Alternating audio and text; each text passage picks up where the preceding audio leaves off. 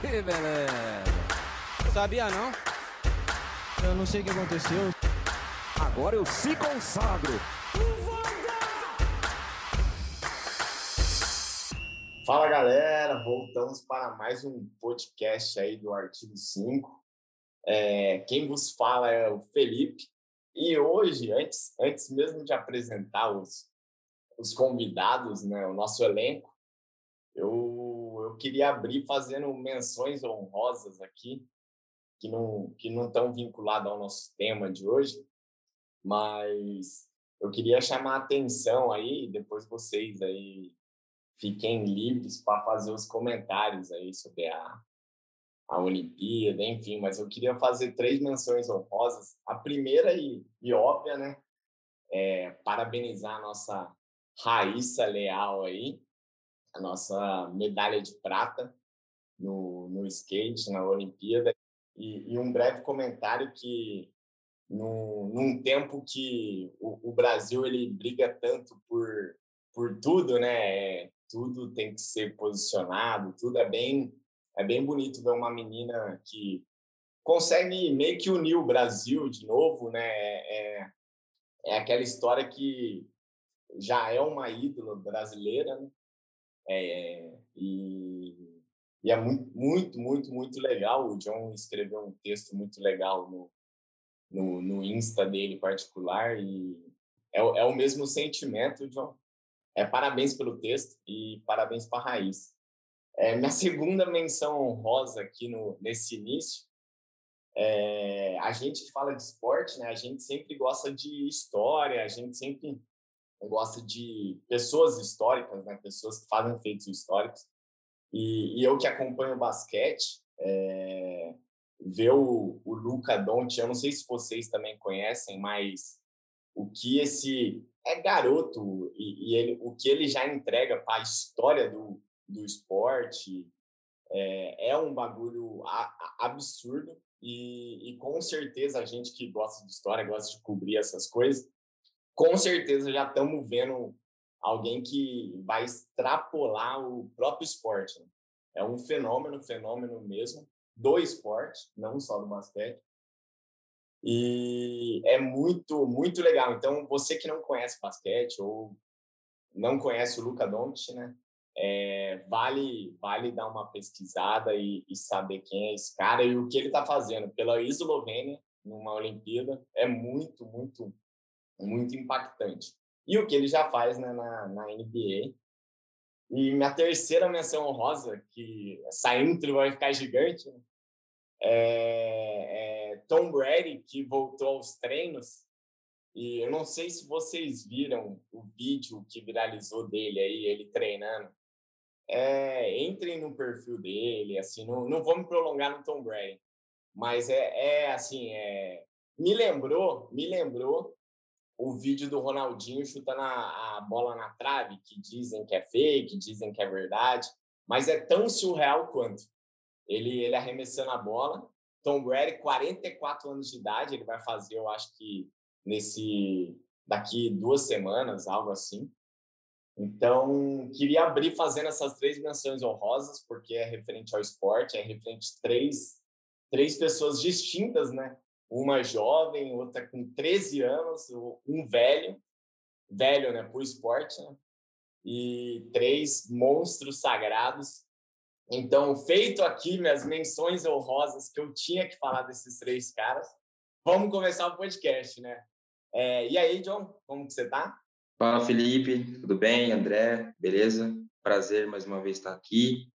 E, cara, é, o único que eu não vou poder comentar tão bem é o a respeito do Tom Brady, que eu não sou tão conhecedor de futebol americano assim, então eu vou ficar devendo, mas do, do Dondit e da, da Raíssa, eu acompanhei, eu estava duas horas da manhã torcendo para a japonesa de 13 anos cair lá, cara, para a Raíssa ganhar. e, e é muito legal. Assim. do slogan né, da, da Olimpíada, que o slogan da Olimpíada é fazer todo mundo melhor e todo mundo tá torcendo para criança se machucar, né? Torcendo para os outros quebrar a perna. Mas eu sou apaixonado por Olimpíada, até escrevi sobre isso essa semana, que nunca estaria vendo outro esporte, skate, duas horas da manhã torcendo para uma brasileira e não tem muito a ver com o tema hoje, mas quem sabe a gente não traz o podcast de Olimpíada também, que seria muito legal, né?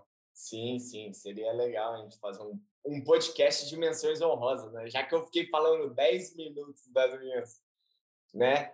É... E aí, André, como você tá? Quer o, o, comentário breve antes da gente iniciar mesmo o tema? Fala, Felipe. Fala, John. Prazerzão estar aqui de novo com vocês. É, e realmente esses exemplos que você trouxe são, são fenomenais. A gente às vezes não percebe que, que a história está sendo escrita né, do, na nossa frente. Primeira vez que a gente tem o skate, o surf como, como esportes olímpicos, e sem dúvida a gente está presenciando, tendo a oportunidade de presenciar eventos históricos. Eu fiquei muito feliz, igual o John falou, fiquei até tarde vendo vendo skate, um esporte que eu não acompanhava, que, que eu nem sabia muito as regras nem nada. Fiquei muito feliz torcendo para o Brasil. É bom você tirar um pouco do sentimento maniqueísta, né, que, que ronda nosso país, assim, muito bipolar, e ver todo mundo torcendo para uma garota ali que pode, que pode dar muita alegria para a gente. É, torcendo para o país, né? Torcendo para o país. Normalmente a gente veste camiseta aí de de time versus camiseta de esporte e não, e não pensa no, no todo, né? É, é, é, legal mesmo, é legal. Só quem pode falar mal do Brasil é a gente que é brasileiro. Lá de fora não pode falar mal da gente, não. É. E, então, assim, vamos, vamos iniciar o podcast. É, a gente vai falar esse episódio aí da Libertadores. Vamos, vamos falar aí as, as quartas de final aí que foram definidas e um pouco aí de cada confronto, né? É, vamos começar pelo Palmeiras e São Paulo, que vai ter aí o, o Palmeiras decidindo em casa, né, no Allianz Parque, dia 17, e o primeiro jogo é dia 10 de agosto, lá no Morumbi. É, o Palmeiras que ele vem de incríveis 10 vitórias seguidas, né? É um time que embalou e, e dentro dessas 10 vitórias veio quebrando algumas barreiras aí de rotação de time, de muitas vezes ele era criticado por não jogar bem e teve jogos, jogos dentre essas 10, né, que jogou muito bem, jogos para golear e não goleou, enfim. É, vai ter aí, desde a... vai ter a, a junção do elenco, né, o Borja, o Jorge e o Joaquim Piquen, Piqueires, Pickers, não, não sei como se pronuncia, mas é, esses três jogadores tendem aí a essa semana se juntar ao elenco.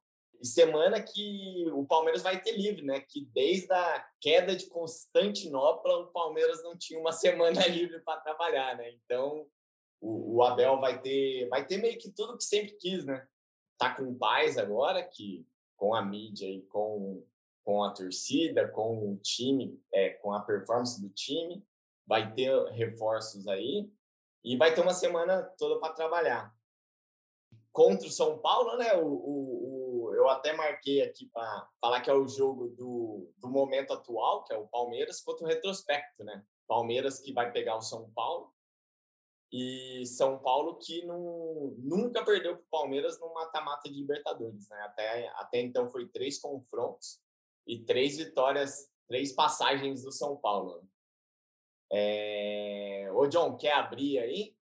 O que, que você acha desse confronto?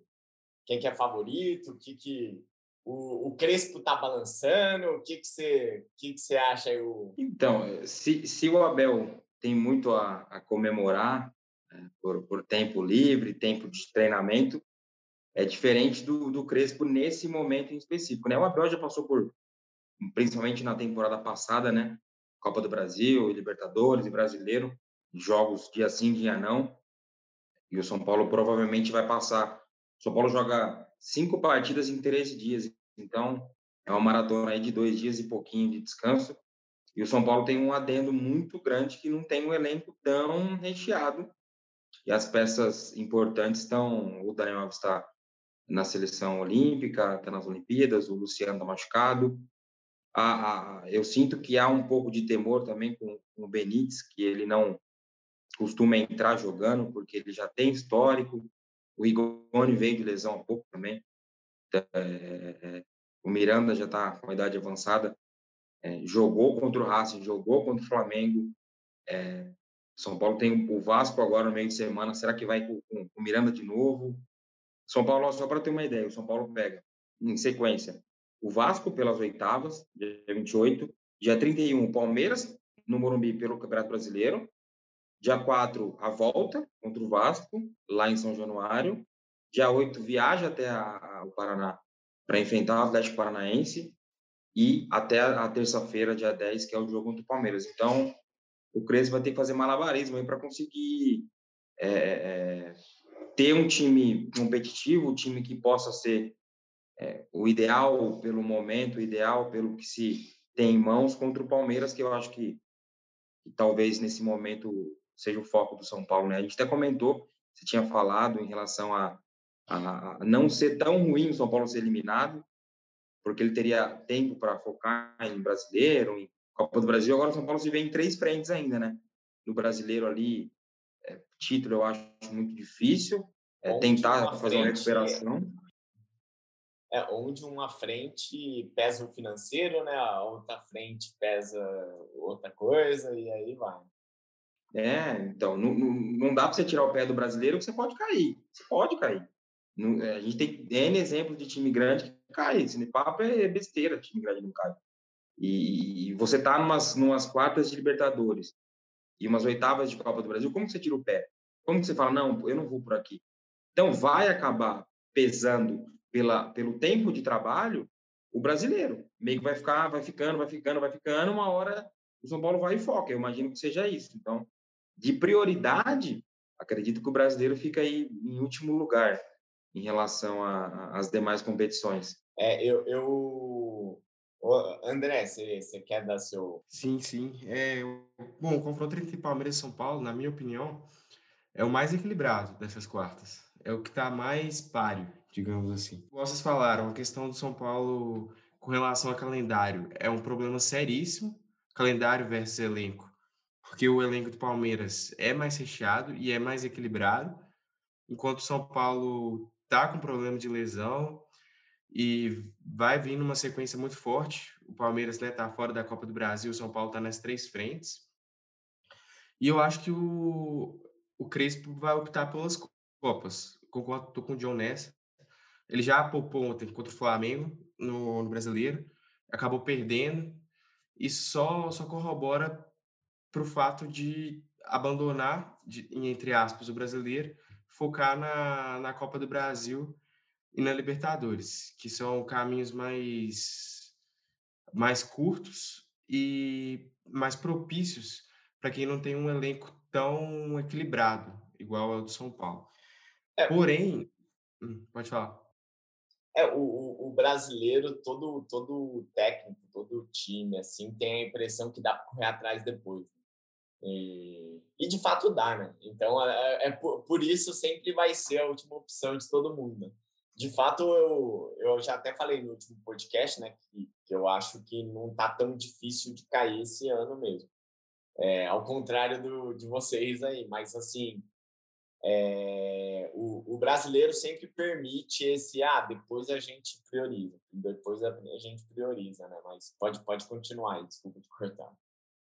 É, e tem isso realmente no brasileiro.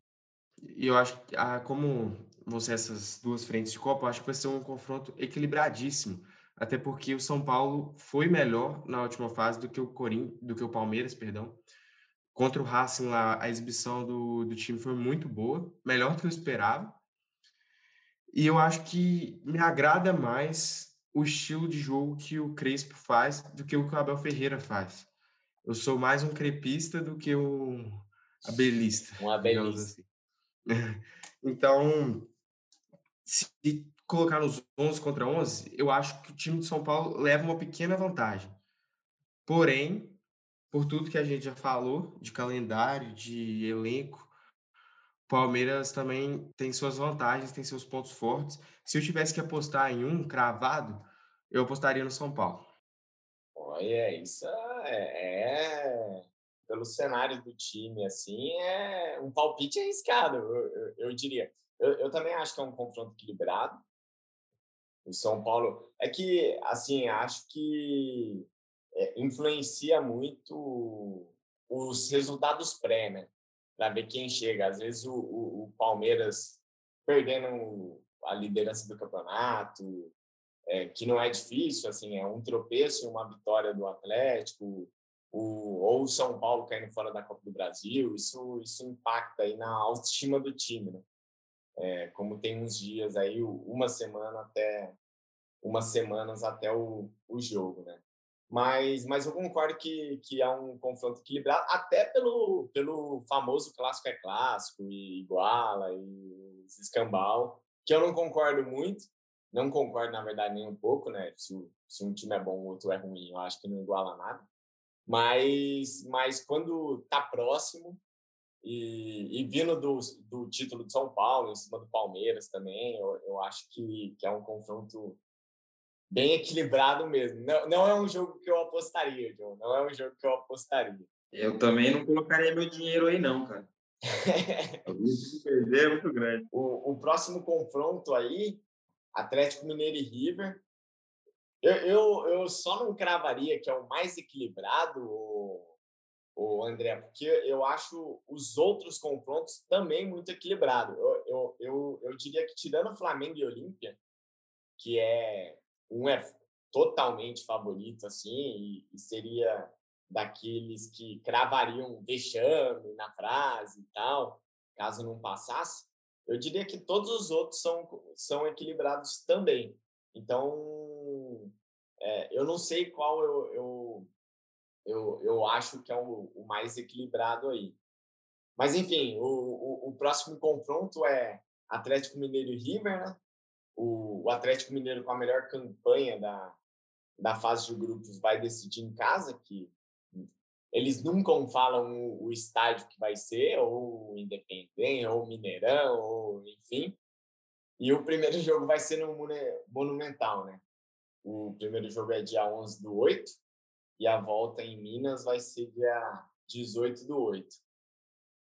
Também acho equilibrado esse confronto. É, ambos os times chegam embalados para, no meu ver, o, o River Plate vem aí de uma vitória boa, de 4 a 0 O Galo vem de seis vitórias seguidas no Brasileirão também. É, acho que acho que vai ser um jogão. É, você quer abrir essa, André? O que, que, que, você acha aí do, do confronto? Também é um confronto super equilibrado. A gente, igual falou, esse, essas quartas estão muito, muito equilibradas. Eu acho que não é mais por causa do, do clássico paulista, mas vai ser um jogaço, sem dúvida alguma. O Atlético vem num momento bom, vem de, de bons jogos. Eu dei uma alfinetada, né, digamos assim, no último episódio no Atlético, e mantenho minha opinião, a opinião que eu tive, que é que o Atlético pode jogar mais.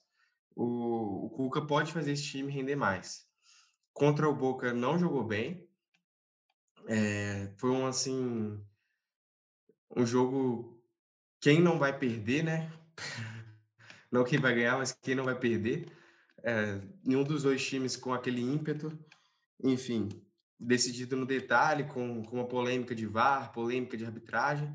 Eu acho que esse time pode jogar mais, porém, acho que é favorito no confronto contra o River Plate. Pelo, pelo momento, pelo, pelo ânimo. Acho que a torcida do Atlético esperou muito tempo para ter um time desse nível e os jogadores entenderam isso, eles compraram essa ideia, compraram esse projeto, mas também tem uma, uma pedreira enorme pela frente. Talvez seja o time com o caminho mais difícil até a final o River de um trabalho antigo do Galhardo, um trabalho sólido, que com certeza vai, vai dar trabalho. O trabalho que vai dar trabalho. Ficou meio redundante, mas é. é. isso aí. É, não, eu, eu, eu completaria é, dizendo que se o Galo chegar na final da Libertadores, vai ser, pelo menos de, de clubes que enfrentar, independente de Palmeiras ou São Paulo, é, é a campanha mais difícil da história da Libertadores, né? Você pegar o Boca depois você elimina o River, depois você pega o São Paulo, ou o Palmeiras, atual campeão, ou São Paulo tricampeão. E, e numa final pegar o Olímpia, é, não, é, aí não dá, né? Mas o e numa final pegar o Flamengo, que é muito provavelmente, né? É o, é o, é o cotado da chave. Assim, caramba, e, e for campeão, facilmente é, todo mundo fala muito da campanha do Corinthians em 2012, né? Que de fato foi uma campanha surreal, assim, é o Vasco do Juninho Pernambucano, o Santos do Neymar, o Boca do Riquelme, acho que o Riquelme estava ainda naquele Boca, mas essa aí do Galo, que se de fato concretizar esse caminho, né, é para entrar no, nos hall da fama dos caminhos dos campeões. Né? E, e aí, John, o que, que, que, que você acha aí para esse confronto? O que, que você imagina? É esse esse lado da chave que tem o, que tem River e Atlético, São Paulo e Palmeiras é muito, muito desnivelado em relação ao outro, né? É muito difícil imaginar quem chegará na final. Pelo menos uma um palpite, uma projeção do lado de, de, de River, de, de, Atlético, de São Paulo, Palmeiras. Do outro lado, se imagina que se aconteça o óbvio, que não é algo, algo que é, é, é, corriqueiro no futebol, mas é, pensando em uma, uma projeção que o Flamengo possa fazer o que é é, dele esperado é, chegar na final. De fato, né, o Atlético Mineiro, é, River, é, perdão, Boca, River, São Paulo, Palmeiras e uma, uma possível final com, o Flamengo seria, não me recordo uma, de uma, como você falou, levando em consideração o peso que a camisa tem dentro da competição, muito mais do que os times, né? Esse time do Boca, vamos concordar que é bem bem mais ou menos, né? Sim, o Boca sim. É, tem times eu, eu bem mais ou menos história, há muito né? tempo. Quando, quando há muito tempo. Beleza? Não, perfeito. A questão da tradição, cada vez menos tem entrado em campo, né? Senão o Boca era campeão todo ano, o Boca não ganha nada desde 2007. Mas, pensando no, no jogo Galo River, eu, eu concordo. Eu até escrevi sobre o Hulk essa semana, falando sobre seleção brasileira, enfim, o que eu pensava sobre. Eu acredito que muito do sucesso do, do Atlético Mineiro passe exclusivamente pelo Hulk. Pode soar óbvio, porque é, disso que, é isso que se espera dele, mas você imagina que um técnico vai conseguir é, elevar o nível da equipe é, com, com é, é, coletivamente. Cada vez menos se depende individualmente de um, de um jogador. Pelo menos é assim, e são assim que se formam equipes que conseguem bater diferente com outras. Então, me dá a impressão de que se o Hulk tiver um dia ruim, ferrou. Ferrou porque não vai ter outras tantas alternativas. Mesmo você tendo Savarino, é, Renato Fernandes, Aratio e o próprio Hulk na frente. Me parece que o time depende, e, e o André já falou semana passada, eu não sou muito fã do Cucabol, mas é, você tem um jogador como o Hulk ou como o Nacho Fernandes, eu acho que eles podem decidir para você ali. E a, pode parecer que nesse momento sem público e tal, não faça tanta diferença, mas eu acredito que você ter a tranquilidade de jogar o último jogo no, em casa, por, por estar ambientado, por, por não ter viagem, por conhecer o gramado, acho que faz bastante diferença, né? Mas do outro lado, você enfrenta o River Plate, cara, que é, entra ano, sai ano, eles chegam, né, cara? Eu até separei aqui, ó. O Galhardo chegou no River em 2014. 2015 eles foram campeões. 2016 ficaram nas oitavas. 17 semifinal. 18 campeão. 19 chegou na final. E em 20 encrespou o máximo o Palmeiras, principalmente no jogo aqui no Allianz, né? Tenho certeza que todo palmeirense ficou em choque a hora que, que, que aquele último gol, o terceiro foi pro Que foi semifinal, né? Então, assim, chegou, né? E foi semifinal, foi semifinal. É que o Palmeiras fez um jogo, assim, sensacional lá, né? conseguiu neutralizar o River, enfim, e sair em velocidade. Mas eu, eu, eu acredito que toda aquela questão que a gente comentou do brasileiro, de fazer, de fazer diferença para o Atlético Mineiro, eu acho que toda essa cancha que o, que o, que o River adquiriu dá um passo a mais para ele, mesmo time em casa, que é uma baita, para mim, é uma baita diferença, mas eu apostaria no River.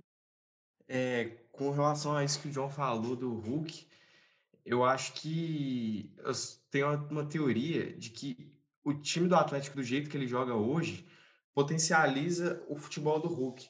Potencializa no sentido de dar oportunidade dele aparecer mais.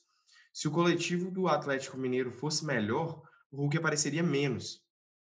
Porque, assim, fazendo uma comparação bem, bem distante, só uma analogia mesmo, o Hulk hoje no Atlético Mineiro é aquilo que eles chamam de playmaker.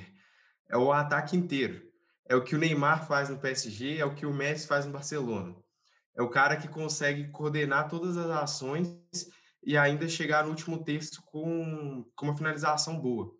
Então, ele pegou a bola, o Alan ali pegou, o Nath pegou ali, já é bola no Hulk nas entrelinhas, e o Hulk dá seu Velocidade. jeito, ele sempre dá, e é sempre bom, e isso faz o futebol dele ser mais destaque do que deveria, digamos assim.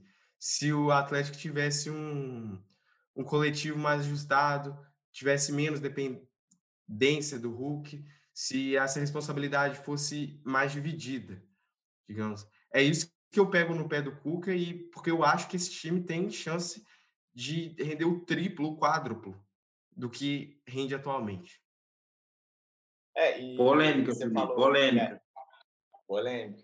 E não, André, não polêmica, André né? disse que o Hulk é, é, é o nível Igual do Neymar. Igual o Messi e Neymar. André compara Hulk com o Messi com o Neymar, já fazer o corte é. aí já. É, mas, mas o. E você falou que ele dá o jeito, né? E se ele não dá o jeito, ele chuta a bola pro gol que, que normalmente ele acerta, né? É, pô, teve uns jogos, eu não, não sei se foi no Mineiro, acho que foi na Copa do Brasil. Pô, ele chegava na, na intermediária só chutava, tem uns goleirinhos pé de rato aqui que, que parecia todas, play, né? Parecia Play 2, né, Você vinha com o Roberto É, é pior que é mesmo. Mas, o, mas eu concordo, eu, eu, eu acho também que esse time do Atlético poderia jogar mais. É, e, e até por isso, é, para a gente finalizar aqui para o próximo confronto, eu, eu, eu coloco o River é, como favorito nesse, por mais que acho que o Atlético tenha, e, e mal comparando também, esse time do, do Atlético dependente do Hulk, lembra, mal comparando, porque eu acho incomparáveis os elencos, tá? Mas é, o Santos do ano passado, né? ele, ele vivia muito do Marinho, de, que de fato estava abençoado tudo, e que não foi abençoado na final, e assim, é, até o Marinho disse que foi um dos piores jogos dele, tudo, ele devia ter saído, enfim. Mas num jogo ruim do Hulk, de fato, assim, pode ficar. E pode ficar ainda mais para um River Plate que normalmente chega. Né? Então, por, por esses motivos aí, por essa mal comparação, eu acho que nesse confronto é equilibrado. Acho que até mais equilibrado que o de São Paulo e Palmeiras. Eu, eu entraria nessa polêmica. Mas acho o River favorito. Acho o River favorito. É, bom, indo para o próximo confronto aí, é, Flamengo e Olímpia. O Flamengo que vai decidir em casa, no Maracanã, dia 18 do 8. O primeiro jogo vai ser no estádio Manuel Ferreira, no, no Paraguai, dia 11 do 8. E esse é, é aquele confronto, como eu disse, né? Acho que o, o mais tranquilo para você. É, Flamengo é favoritaço, né? Vem de cinco vitórias seguidas agora. É, os últimos cinco jogos marcou 17 gols, surreais 17 gols. É, e, e, uma curiosidade, eu estava fazendo um levantamento aqui do Olímpia para falar. Os últimos 15 jogos do Olímpia, em cinco teve nego expulso. Os caras batem pra caramba. Eu só não consegui, por causa de tempo, levantar os cartões amarelos, que eu vi, que também é um absurdo. Mas a cada três jogos, um tem cara do Olímpio expulso, hein? Então, e o Flamengo, que é um time técnico, maluco, eu tô vendo que é, é bom é bom o Renato poupar para não machucar, essa é a real. Joga no Brasileira Velho e poupa contra o Olímpia, porque os caras batem, hein? É... E aí, John, o que, que você acha desse jogo aí? É... Flamengo favoritaço, né? É, eu, eu tô com vocês também. Para mim é o, o do confronto mais desequilibrado que a gente vai ter aí na, nas quartas, né? É claro que tudo que a gente fala aqui, a hora que começa a bola rolar ali, é, muda de projeção, mas o Flamengo é, nossa, muito mais time que o Olímpia. E, e dá para levar em consideração o que ele sofreu contra o Inter, né? Que o Inter é muito menos time que o Flamengo hoje, muito menos mesmo. E se o Inter tivesse um pouquinho de nada de pontaria, não estaria, não teria ido nem para os pênaltis, né? Porque o time do Olímpia, assim, me parece ser muito fácil de ver. O Olímpia joga com duas linhas de quatro, ele vai compactar o máximo que ele puder ali, vai dar a bola para o Flamengo, tanto que contra o Inter, por exemplo, jogou quatro vezes, né? Duas vezes na fase de grupo, duas vezes na, nas oitavas. Ele, em momento nenhum, teve mais bola do que o Inter, posse de bola, né? Então, ele é um time que ele vai entregar a bola ainda mais para o Flamengo, para que o Flamengo é, é, comece as ações e vai procurar os atacantes dele. Joga uma linha com dois atacantes, né? É, são atacantes um pouco mais fortes. Então, é quando tiver bola, é, é, é, é o famoso pivô, quando tiver oportunidade de bola na área. Então, cabe ao Flamengo, acho que, ter mais paciência para trabalhar essa bola e, e que, o, que o Inter muitas vezes não teve, né? Quando enfrentou o Olímpia. Mas você vê como que fase de grupo é uma competição e o mata-mata é outro. O River é um exemplo, geralmente o River não faz grandes campanhas na fase de grupo, mas vira um bicho-papão no mata-mata. E o Inter que fez seis, ainda era o Angel Ramírez, né? o Miguel Angel Ramírez, fez seis no Olímpia e não conseguiu fazer gol em nenhum gol em dois jogos, né? Foi 2 0 a 0 e foi para os pênaltis. Eu acho que teria que ser uma noite muito ruim de todo mundo junto, do, de Gabigol, de Bruno Henrique, é, de Arrascaeta junto, para que não passe do, do Olímpico.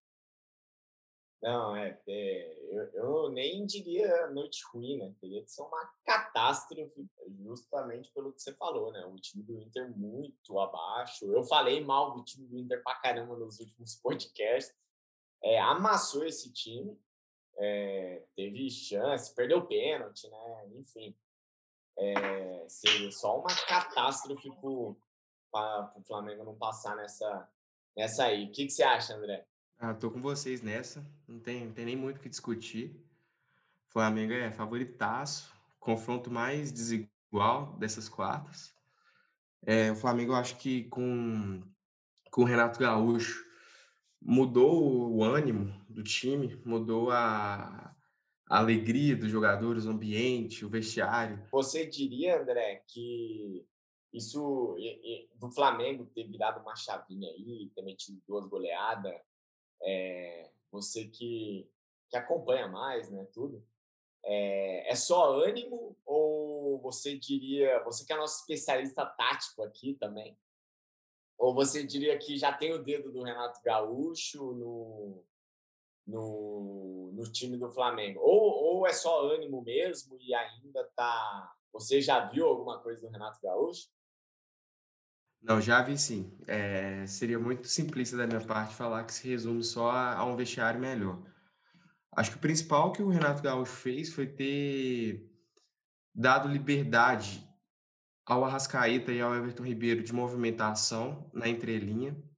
Com o Rogério Ceni, eles ficaram ficavam mais presos a um canto.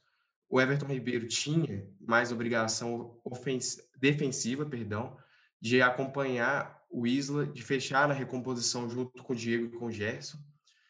E com a mudança do Arão para o meio de campo, a saída do Arão da zaga para o meio de campo, aquela volância e a zaga do Flamengo ficaram mais firmes, ficaram mais mordedoras, bem na linguagem do torcedor.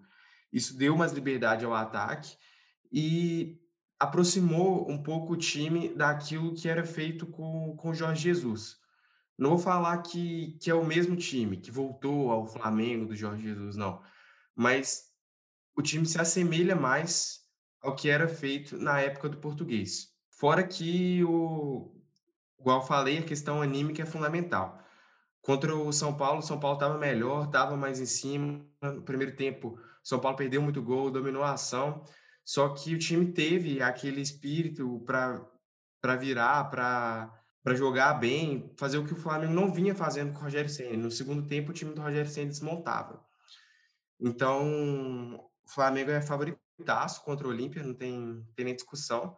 Resta ao, a Olímpia tentar fechar entre linha, tentar tirar um pouco da liberdade criativa do Arrascaeta e do Everton Ribeiro e sair num contra-ataque. É o máximo que eles, que eles podem fazer nesse cenário. Se o Inter fosse um pouquinho mais assertivo, se estivesse numa fase não tão negra, o Inter já teria passado desse Olímpia. Então, é isso aí, o confronto mais desigual. E o último, e no caso agora, de fato menos importante, Fluminense e Cerro, ou Fluminense ou Cerro versus Barcelona de Guayaquil. Acho que aqui, é, sendo sincero, o Fluminense muito provavelmente vai ser Fluminense e Barcelona, né? É, Fluminense já venceu de fora de casa o primeiro jogo e, e vai decidir em casa. Só uma, só uma catástrofe também tiraria o Fluminense aí do confronto contra o Guarani. E Guarani que vai decidir em casa, né? Teve melhor campanha que os dois times. E... Barcelona. Barcelona, eu, eu falei. Guarani. Guarani? É, foi, foi mal. Eu tava lendo aqui o retrospecto, os próximos jogos do. Eu tava ainda na página do Olímpia. Falei Guarani, que o Guarani ah, vai sim. pegar o. Sabe o famoso Guarani que eliminou o Corinthians? Do Paraguai? Isso, Guarani do Paraguai. Mas Barcelona, Barcelona que teve melhor campanha que o Cerro e o Fluminense, vai, vai decidir em casa, né? Vão, vão ser os jogos dia 12 do 8 a ida e a Vuelta 19 do 8. Quem quer começar esse aí? Alguém tem um, um, um pitaco? O, o Barcelona vem 100% no campeonato equatoriano, um jogo, uma vitória, retrospecto é, não serve para muita coisa. Mais do que perfeito. E mais assim, piada à parte, fez uma boa campanha, né? Num grupo complicado, tudo. É, Barcelona é um já se mostrou um bom time, né?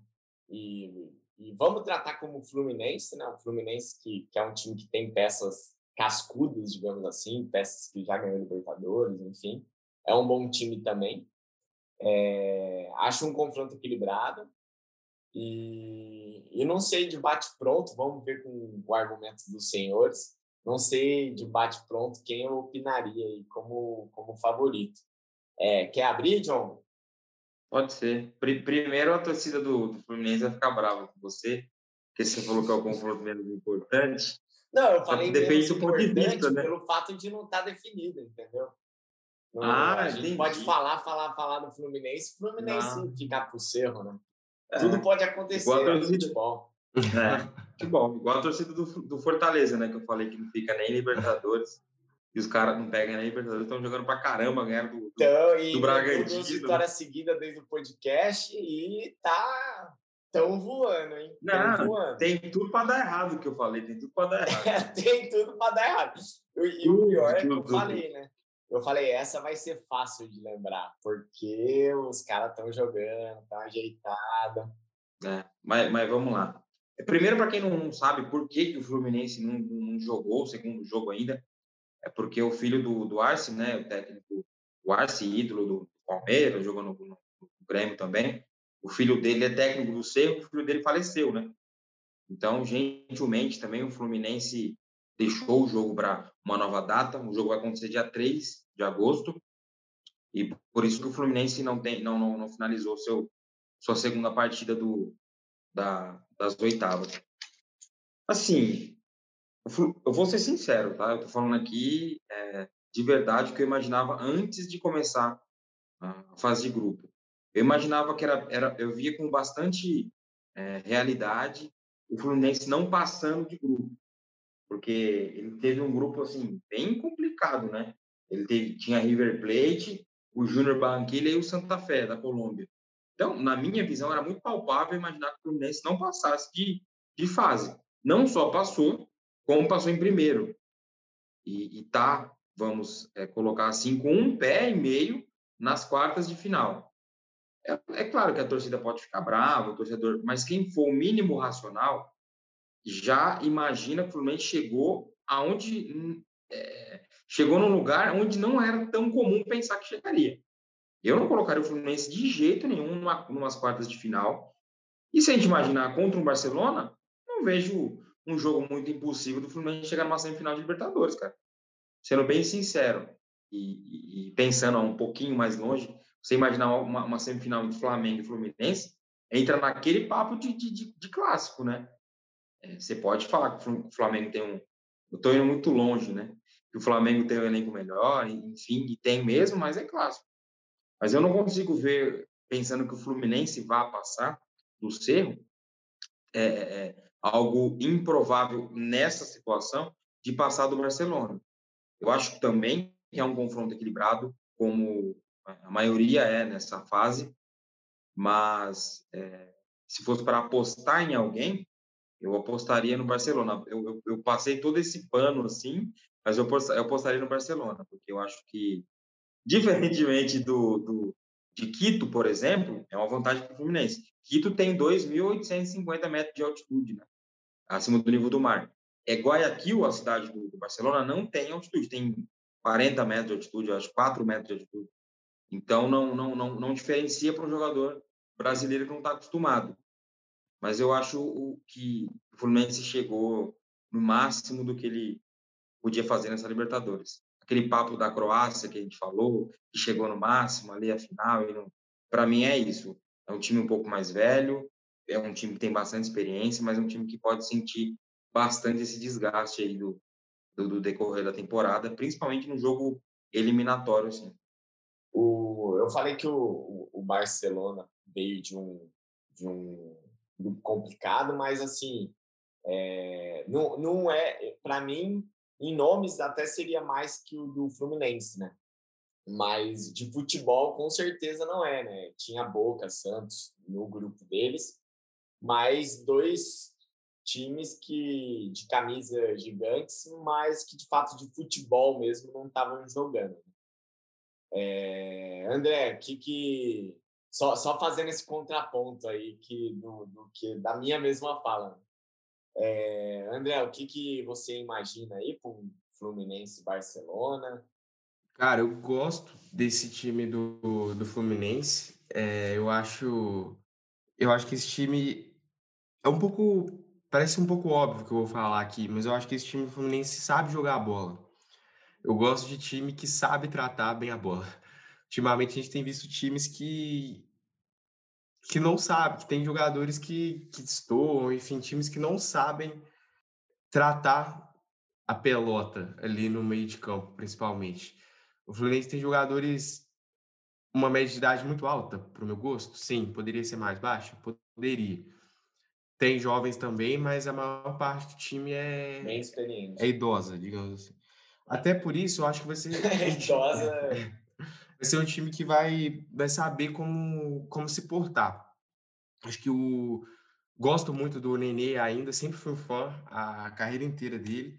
Agora tá, tá acabando, mas ainda sou fã. Acho que é um cara que, mesmo com essa idade, ainda queima o futebol dele, queima assim, tem futebol para gastar. E apesar de eu ter gostado também do Barcelona, achei que o Barcelona teve muitas alternativas boas no último confronto de Libertadores. O técnico mudou o time, mexeu e o time conseguiu uma virada, mostrou essa, essa força dentro de casa. Eu acho que o Fluminense ainda vai pular mais uma casa. Eu vou discordar do John nessa. Acho que o Fluminense chega a mais uma fase, que o limite do Fluminense nessa vai ser a semifinal. Aí, aí perde o Flamengo. É, assim. a gente vai ficar nessa aí. Pula uma é, e acabou. Eu, eu, eu falei que o. Eu falei. Quando saiu o mata-mata, né, John? Ah, no nosso primeiro podcast. Fica aí o convite. Se você não Sim. ouviu, vai lá ouvir. entendeu? dá essa força aí, siga a gente veja. Veja a, nossa, veja a nossa evolução. É, isso aí, isso aí. Tamo... Assista o primeiro e, e venha falar para a gente se, se melhorou, como que tá. Faça esse favor.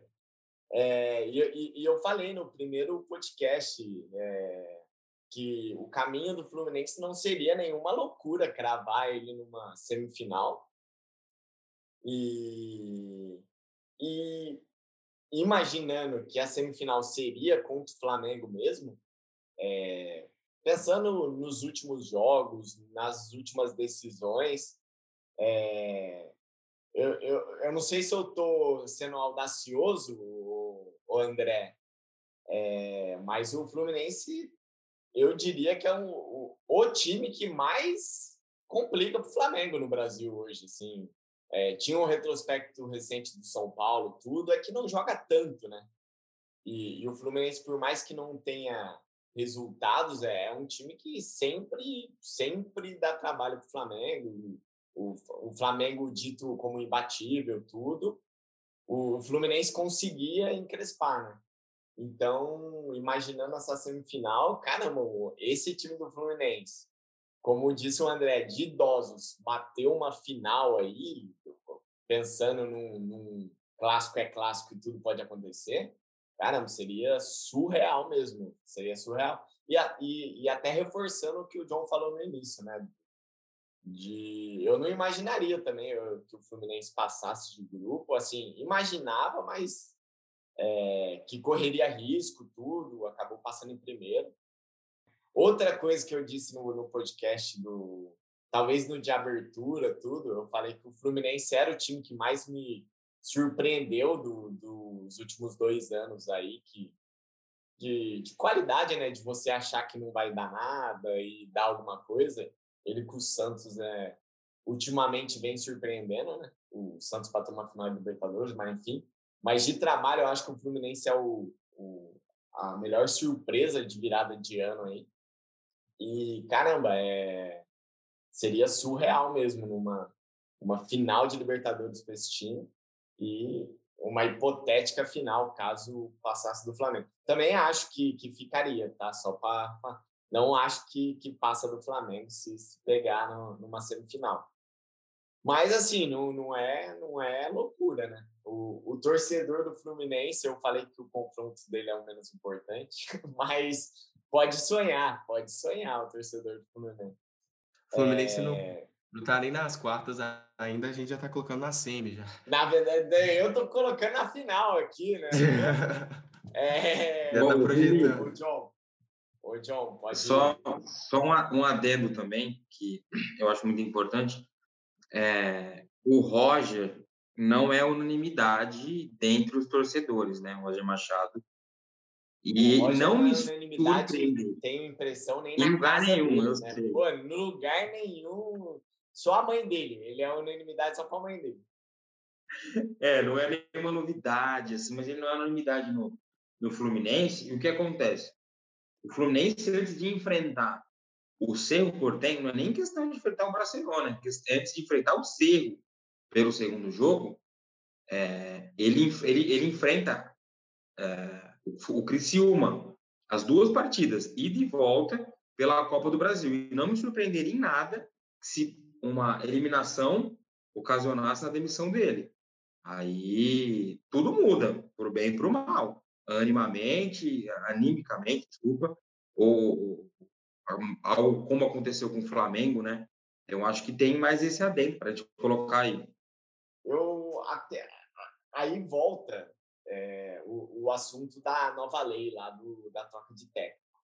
Eu, eu também acho que por ser o Roger, como eu brinquei aqui, que não é unanimidade em lugar nenhum, é, acho que uma eliminação é, é, de fato poderia prejudicar tudo. Mas aí é o, é o que eu defendo a nova lei lá da, da troca de técnico. Eu, acho que hoje, para você estando em três frentes, vai, como está o Fluminense, o São Paulo é, eu, eu, eu até ia perguntar isso do, se o Crespo se levasse uma porrada aí do Vasco ou balançaria, mas eu acho que o Crespo, como ele tirou da fila, ele está num nível meio que ainda unanimidade, então eu acabei nem perguntando para vocês se, se poderia abalar até, até o jogo do Palmeiras. Mas o, o, o do Roger, que claramente pode abalar, até o confronto contra, é, contra o próprio Cerro e contra o, o, Barcelona, eu acho que essa lei é onde é, é a coisa positiva. Porque tendo três frentes, mesmo caindo em uma, é, o time do, do Fluminense e, e, juntando com a narrativa, né, que é sempre importante, já, já, já cumpriu com a meta, digamos assim, dentro da Libertadores. Eu, eu, eu não vejo, e aí entra no caso bizarro, caso ele for demitido, do Angel Ramírez, né, que, que é inexplicável. Mas assim, eu não vejo o Roger caindo, entendeu? E, e aí é o que eu quero dizer com tudo isso, é aí é onde a lei por mais que não surgiu efeito imediato, eu acho que com o tempo ela vai tendo seus reflexos. Então, por conta desta lei de troca de técnico do Brasileirão, eu, eu diria que o Roger, mesmo se, se cair para o Criciúma, tudo, é, eu, eu, eu diria que ele não cai. Mas, mas não duvido. É, é, Ali, eu, eu duvido, eu duvido e seria algo pô, é, inexplicável para mim, no meu ver, no meu entendimento, ele, ele ser demitido. Assim, a, a gente pensando de maneira lógica, eu concordo com você. Só que o futebol brasileiro não é lógico, cara. Ele não segue uma linha lógica. tanto, João. Você entende? É. Não tem projeto. O Inter tem Miguel Ramírez, Aguirre, saca? É, não tem, eu não me surpreenderia de verdade. E, e isso abalar até para o próximo jogo contra, contra o, o Cerro, que eu acredito que vai passar. Tanto que a gente já projetou um Barcelona e Fluminense aqui. Mas, cara, Copa do Brasil, time que vem em série inferior, é muito complicado. Copa do Brasil é muito complicado. Então, eu não descartaria. Claro, se passar do Criciúma, pô, vai é, voando, né? Então, tem o, no futebol brasileiro tem o 8 ou 80, né? Então, é um, não presta, é mandado embora, ou é um gênio inovador que muda tudo. Então, é, se eu acho que se ficar pelo caminho, é bem capaz da gente, do Fluminense enfrentar o Cerro sem, sem um técnico. Sim, sim. É, mas, mas sendo, sendo frio, é, o Fluminense vem jogando bem, né? Enquanto o Palmeiras fez um primeiro tempo até melhor que o Palmeiras, que, que é raro, raro mesmo um time dominar o Palmeiras. Não, não dominou, dominou com D maiúsculo, mas assim, jogou melhor, podia ter abrido placar, e dentro do Aliança, enfim. Então, assim, o, o Fluminense vem jogando bem também. Se, se também não é aquele time unanimidade, é um time de meio de tabela, tudo, mas tem, tem atuações boas, né? É, pelo menos esporadicamente, né? Então, assim, esse trabalho eu não vejo com o Roger é, reforçando, né? Por mais que ele não seja unanimidade, tudo, eu não, eu não vejo com o Roger ameaçadíssimo é, para cair. E, e para terminar, então, vamos fazer um, uma batida rápida aí do, da Libertadores. É, até o final. Eu acho que dá River, Palmeiras, é, Fluminense, Flamengo, Palmeiras e Flamengo na final e Palmeiras campeão. O, você, André? Olha, minhas, minhas semis são Flamengo Fluminense, de um lado da chave, a outra é São Paulo e Atlético. Na final, Flamengo e São Paulo, campeão Flamengo. John? Difícil, né? Vai ficar salvo aí. Você, você, você foi de, de Palmeiras, Felipe? Eu fui de Palmeiras e River. O André foi na contramão aqui. Ou eu vou estar muito errado, ou ele. Você foi de Palmeiras e River. É, ou das 50 né? Que... Vamos, vamos, ó, vamos lá. Antes de falar meu palpite aqui, para ficar registrado também todo o contexto, eu vou imaginar que vai entrar em campo o melhor Palmeiras e o melhor São Paulo, o melhor River, o melhor Atlético Mineiro, porque é uma hipótese, né? Ninguém aqui é mãe de nada, é uma hipótese. Não, então, é, o melhor é São pitaco, Paulo. John, sem, aqui é sem delongas, aqui é sem delongas. É puro achismo. Pitaco, dá um achismo aí, vai, vai. Então vai, imaginando to todas essas explicações devidas, São Paulo e River, de um lado, Flamengo e Barcelona do outro, Flamengo e River na final, Flamengo campeão. É isso aí. É, com, com os três, tá salvo, tá salvo. é, com, com, com os três caminhos aí. Se o Fluminense chegar na semifinal, eu vou escutar, hein? É. E... Eu não apostei. É, não, as apostas a gente faz fora do ar, né?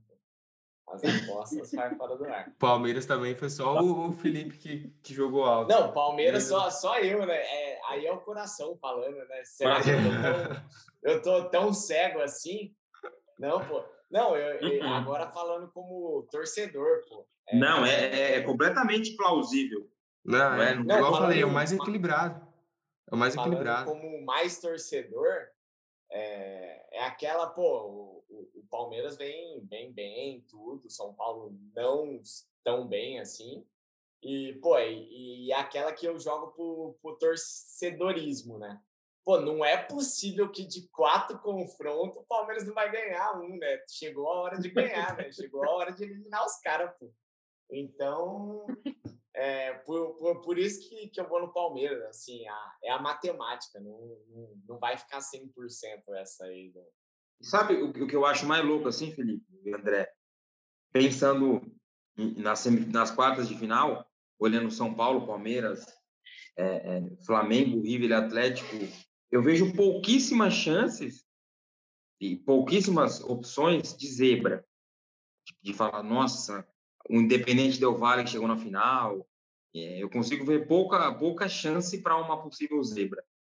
Então, acho que essa Libertadores, assim como foi 2019, 2020, as, as primeiras com finais únicas, né? 2019 Flamengo, 2020 Palmeiras. Eu acho que é bem impossível que a gente tenha um, um, um campeão que já tenha vencido e um campeão que não não não não fique adendos. É, ganhou porque pegou, não, ganhou porque ganhou.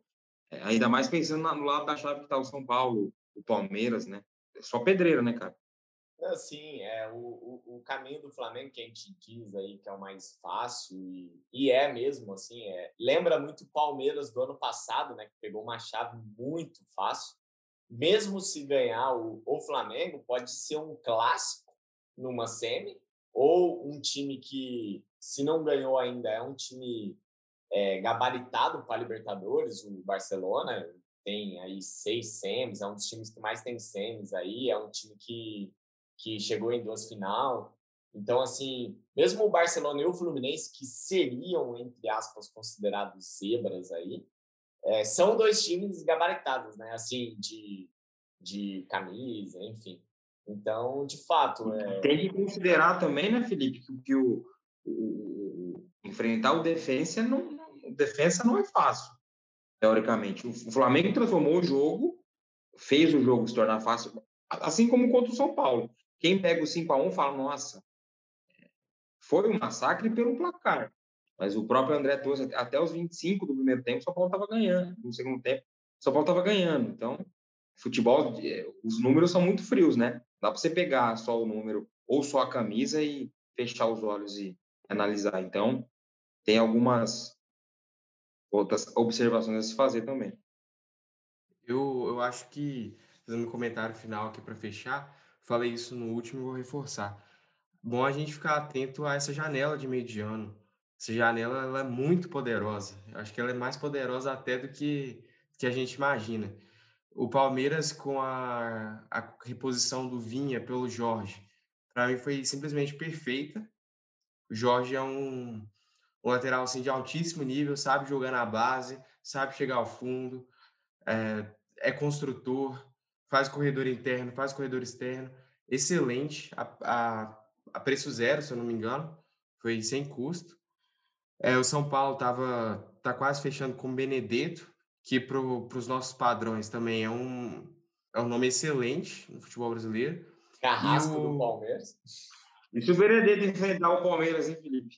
Muda aí, sua, aí, sua aí eu aposto. Aí eu aposto no São Paulo. o Palmeiras teve o, o reforço inesperado do Dudu também, né? Agora. E, e, e até o, o, o Borja, eu, eu acho que nesse time do Flamengo, o, nesse time do Palmeiras, o, o Borja vai ser um. Borja, que é artilheiro da Libertadores, se eu não me engano, ele tem seis gols, o Gabigol tem seis gols. E acho que tem mais um jogador, é, o Defensa de Justiça, que tinha seis gols. O Hulk? É, é, eu sei que essa Libertadores tem uns quatro artilheiros. O Rony, o Rony também tem seis gols, se eu não me engano. Isso, é, tem, tem uma porrada de artilheiro, e um deles é o Borja, né? Então, até o Borja, eu, acho que pode ser um, uma peça de encaixe boa, ou, encaixe ou reposição nesse time do Palmeiras aí. Que é importante ter elenco, né? Tem que ter elenco, é. ele vai agregar, não tem dúvida. Então, então é verdade, é, é belo ponto. Eu, eu acabei falando mais dos reforços do Palmeiras por causa da, do, da semana, né, que vai chegar os reforços na mesma semana que o Palmeiras vai ter tempo para trabalhar, né? Acabei não falando do, dos possíveis outros, né?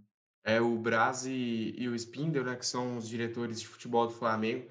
Eles viajaram esse fim de semana para a Europa para para mapear os nomes, fazer as reuniões. Agora, na segunda-feira, vai ter uma reunião com os agentes do Thiago Mendes, do Lyon, que era de São Paulo e atualmente no Lyon, que seria um nome, eu acho, muito bom para o futebol brasileiro. Ele que muitas vezes foi titular no lugar do Bruno Guimarães na última temporada europeia.